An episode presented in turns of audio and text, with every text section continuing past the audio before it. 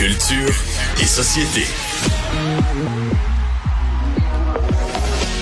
Anaïs Gertin-Lacroix est avec nous. Salut Anaïs. Bonjour Alexandre. Alors à Cannes, Elton John qui chante déjà son nouveau single là, qu'il fera en collaboration avec Britney Spears, ça sort bientôt dans quelques jours. Exactement. Donc là ça sort vendredi. Euh, le week-end dernier, Elton John a mis vraiment un court extrait sur euh, sa page TikTok. Donc je rappelle aux gens que dans les années 70, il a sorti la chanson Tiny Dancer et là il a décidé de la revisiter en invitant la reine de la pop Britney Spears. Pourquoi on dit Hold Me Closer, c'est qu'on est allé changer quand même quelques paroles. Donc c'est la raison pour laquelle on ne peut et on ne veut conserver le même titre. Toutefois, il y a vraiment un échantillonnage. On veut refaire un peu ce qu'on a fait récemment là, avec euh, Dua Lipa. C'est une chanson attendue parce que c'est le grand retour de Brit. Et OK, Elton John était en feu. Donc, il était sur l'île Sainte-Marguerite dans la baie de Cannes. Et pour la toute première fois, il a fait jouer la chanson avec Britney Spears, la collaboration au complet. OK? Puis là, on tue pas la une avec l'extrait. Moi, je te, je te fais entendre et je vous fais entendre ce qu'on entend sur les médias sociaux et je trouve que c'est parfait parce que, tu sais, c'est un personnage. Vraiment, là, on entend, on est capable un peu d'imaginer ce que c'est, mais en même temps, il y a tellement de gens qui crient qu'on comprend pas trop. Bref, voici un aperçu de ce que nous allons découvrir ce vendredi. Ça sera disponible, évidemment, sur Cube Music. On écoute ou à moitié Hold Me Closer.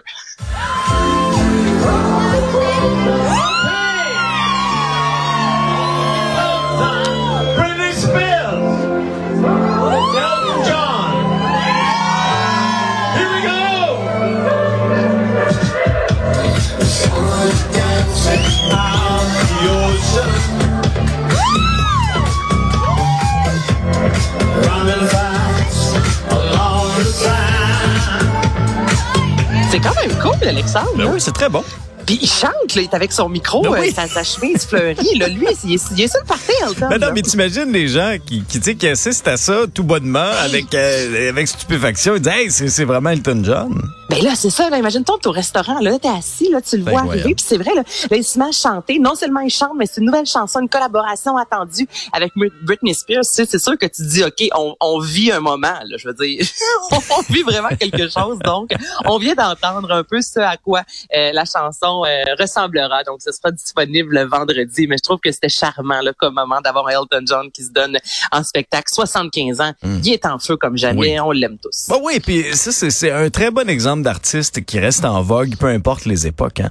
Puis des collaborations comme ça, il le fait aussi avec une autre chanson là, dans les dernières années, puis ça marche très, très Ben, Il bien. en a fait, à, à- oui, à, à maintes reprises, effectivement. Tu sais, puis cette fameuse phrase de se réinventer qu'on a tous tellement entendu, mais euh, je suis plus capable de le dire. Je le dis, on dirait que j'ai un goût de vomi dans la bouche, mais bon, ça, ça reste que John fait partie de raison de ces artistes-là qui sait toujours euh, comment arriver avec une nouvelle proposition. Euh, il, tu sais, il met pas de côté euh, l'œuvre qu'il a fait dans sa carrière.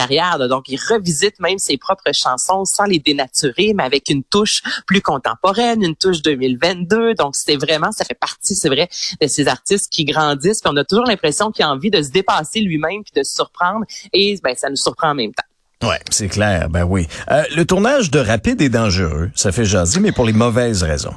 Exactement. Bon, rapide et dangereux, on est rendu euh, au numéro 10. Euh, Fouille-moi pourquoi. Moi, j'ai décroché, je pense- dois t'avouer que j'ai décroché après deux, trois, là.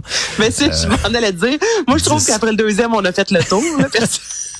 Écoute, là, Oh. j'ai- j'ai manqué les derniers chapitres. Euh, Je sais pas, ça, devait Ben, être fascinant, écoute, mais... Gars, c'est vroom, vroom, vroom. Ouais. Euh, vroom, vroom, vroom. Ouais. Les, caves, vroom, les caves qui faisaient des bangs sur le pont Champlain puis sur euh, certaines autoroutes, ça c'était c'est-tu dans le film ça ou non? Ben pas- là, c'est on, ça, On, on ok. tournait pas ça là.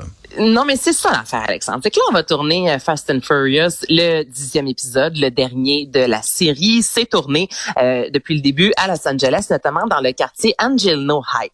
Toutefois, depuis le début de cette saga-là, il y a une hausse de 27% des incidents liés aux courses de rue, tu comprends, et aux prises de contrôle de rue parce que, euh, tu sais, il y a vraiment des fans hein, de Fast and Furious, puis à chaque fois que le- un film rapide et dangereux sort au cinéma, je veux dire, ça engrange toujours des, des millions au box-office. Il y a vraiment il y a des adeptes et des adeptes, on l'a vu dans les films, que ce soit lorsqu'il y a une scène de danse, souvent les gens vont vouloir reproduire mm. cette scène-là. Ben c'est la même chose lorsqu'il est question de course automobile. Donc des gens qui se disent, hey, on est à Los Angeles, on est dans le quartier, on est exactement sur la rue où Vin mm. Diesel a fait pour la huitième fois 26 euh, tonneaux en s'en sortant sans même avoir une égratignure.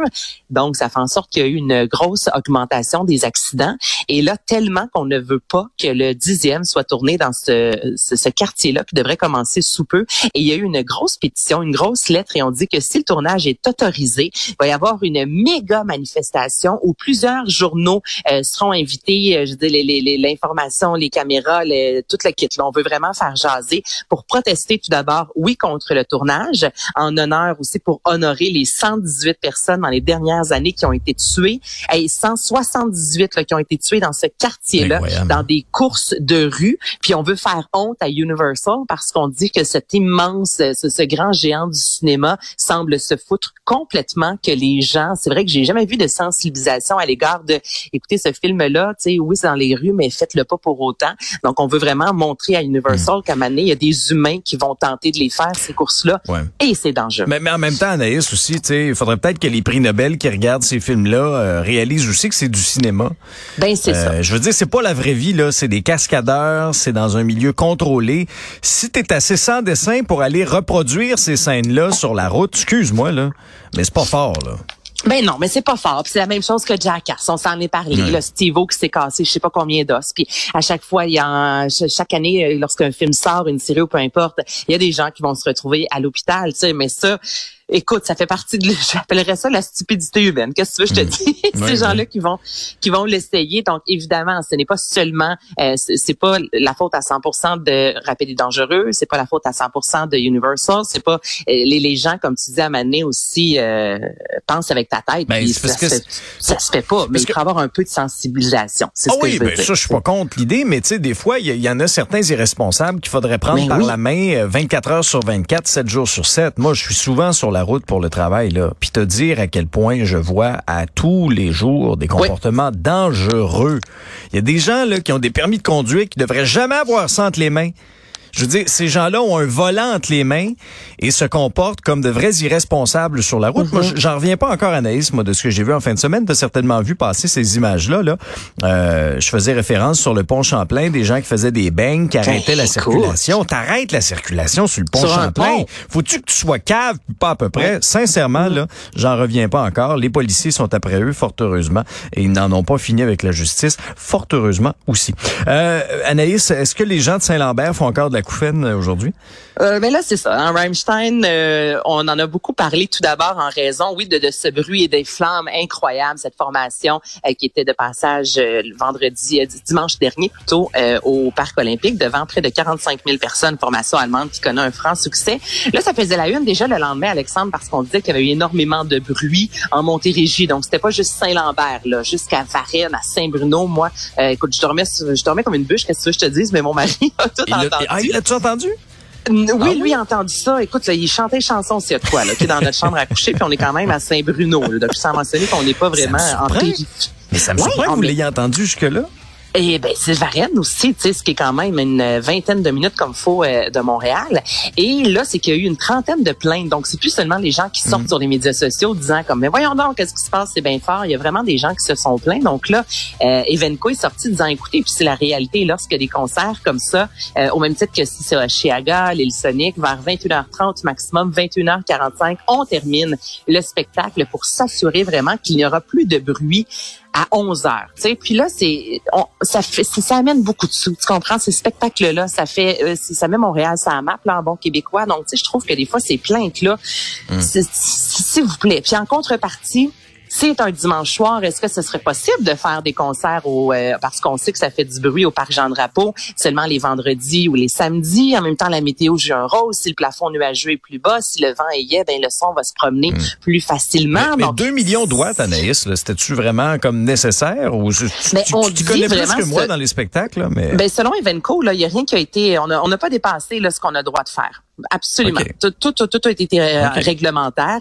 Sauf que si cette soirée-là, le, fleuve Saint-Laurent, en partant, c'est un canalisateur. Tu comprends mm. que ce soit les, en, termes de pluie, là, quand il y a des dépressions, ça va aller plus vite dans le fleuve Saint-Laurent en raison du vent. C'est le même, le même scénario, en fait, pour le son. Donc, c'est sûr que s'il y a une soirée, et là, je te parle dans ma météo, mais si le plafond nuageux ben est beaucoup plus bas, c'est comme un couvert. Mais c'est vrai quand même, si c'est une soirée complètement mm-hmm. dégagée, le son va se promener. Si c'est plus bas, le son va être plus renfermé, le vent Donc, il y a plusieurs facteurs, en fait, qui vont venir faire en sorte qu'on va entendre par moment ce qui se passe au parc Jean Drapeau, d'autres moments non. Euh, c'est ça. Peut-être le dimanche pas faire ça. En même temps, je comprends qu'il y en a qui travaillent la fin de semaine qui voudraient avoir la paix. Puis en même temps, des concerts comme ça, ben c'est des retombées économiques de feu. Tu sais, donc.